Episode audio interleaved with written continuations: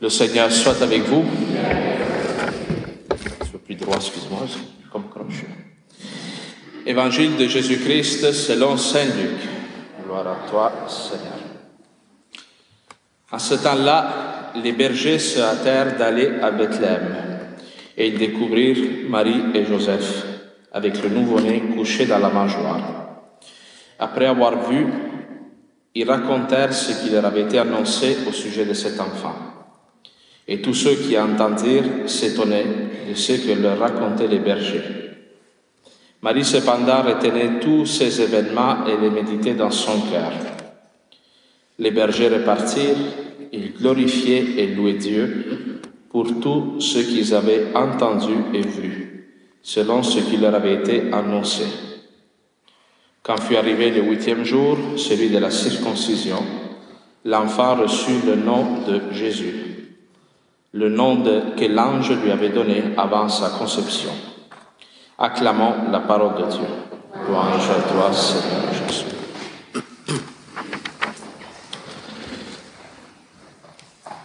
Alors, vous savez que le calendrier liturgique est divisé en trois années, A, B et C.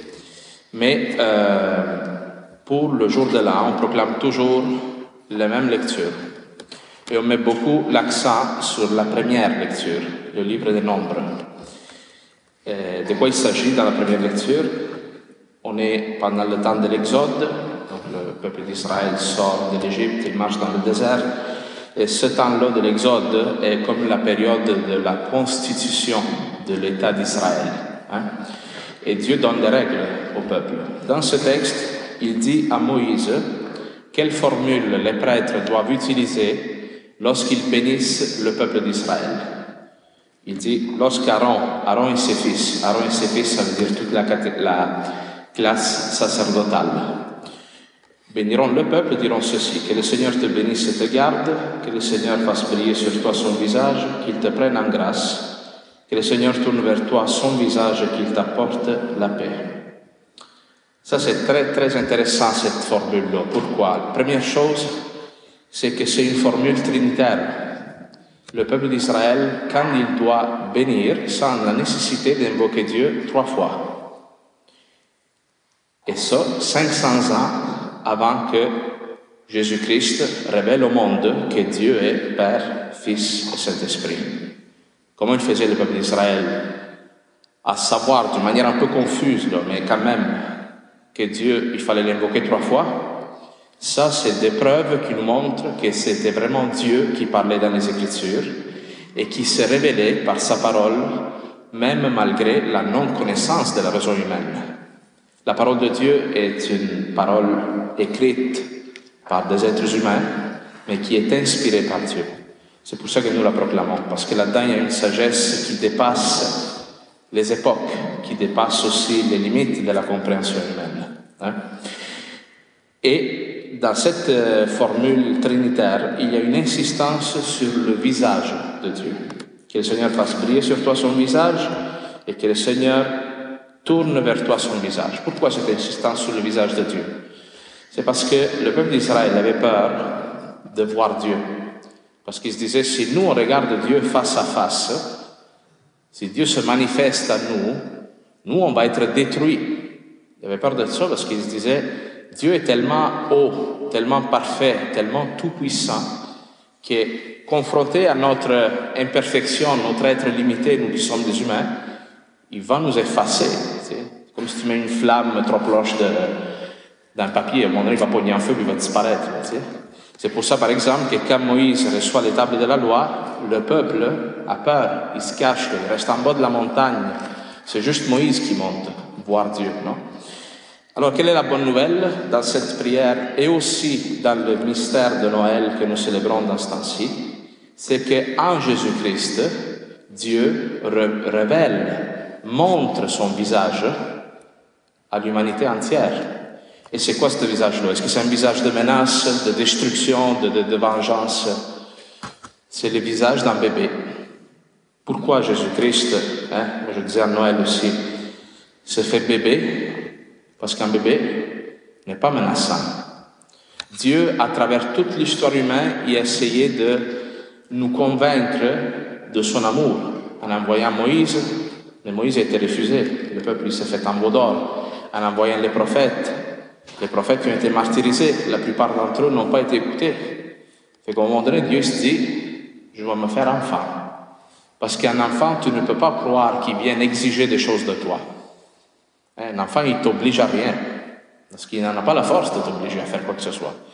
Bien sûr, il va brailler jusqu'à que tu le fasses, là, là, mais quand même, c'est. bon, parce que vous qui êtes parents, vous savez ça mieux que moi.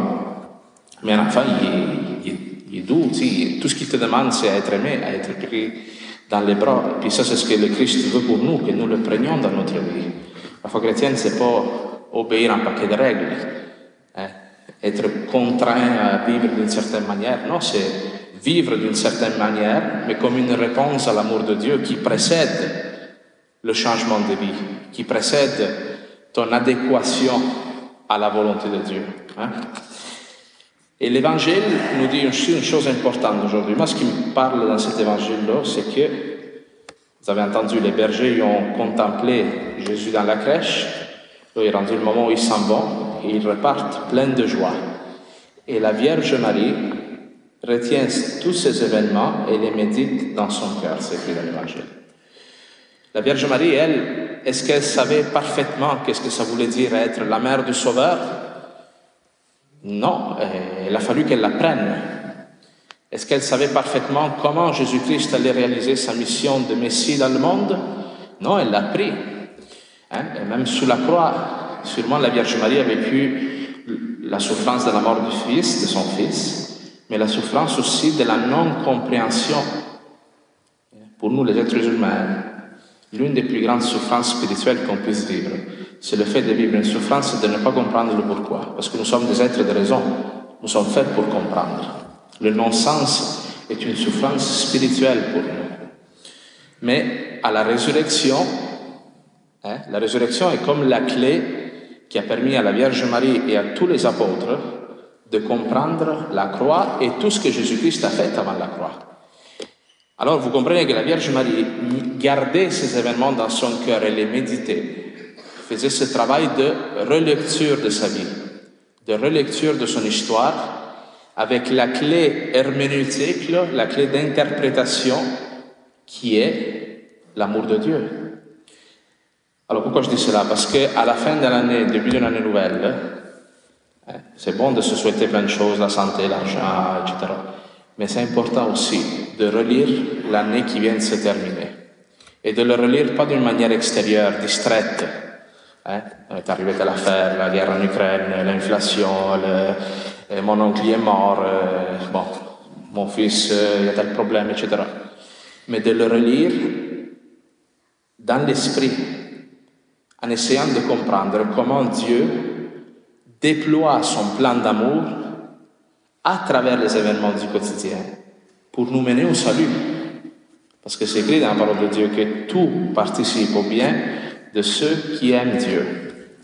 Alors, un chrétien est dans ce travail-là, c'est pour ça que des fois nous on encourage, on dit, des moments de silence, de recueillement, pour que tu rentres dans ton cœur et que tu cherches à découvrir où Dieu a passé dans ta vie Quel moment il s'est manifesté Dans tel événement, qu'est-ce qu'il a voulu me dire?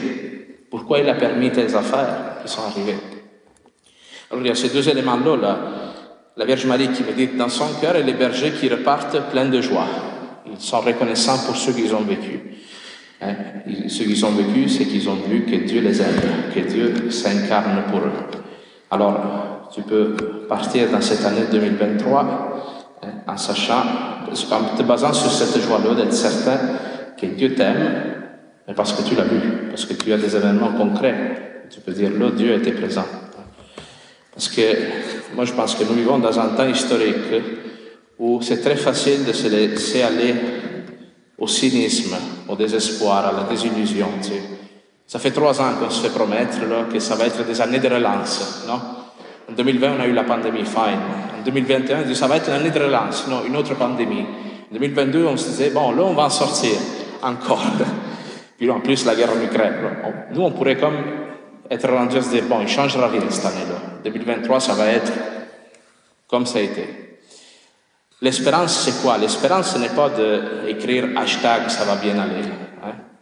L'espérance, c'est de se dire Dieu m'aime et même les difficultés vont participer à mon salut. Même les difficultés vont avoir quelque chose à me dire, quelque chose à m'apprendre sur l'amour de Dieu, quelque chose à m'apprendre sur moi-même, sur les relations que je dois avoir avec les autres. Hein. Ça, c'est l'espérance d'un chrétien. C'est pas une affaire bête, un peu un jovialisme. Hein. Non, c'est le fait d'être sûr de pas grand-chose, mais oui, être sûr de l'amour de Dieu qui ne change pas. Alors ça, c'est le souhait que je vous fais à vous tous, par la santé, l'argent, la réalisation des projets, mais que Dieu vous montre son visage pendant cette année.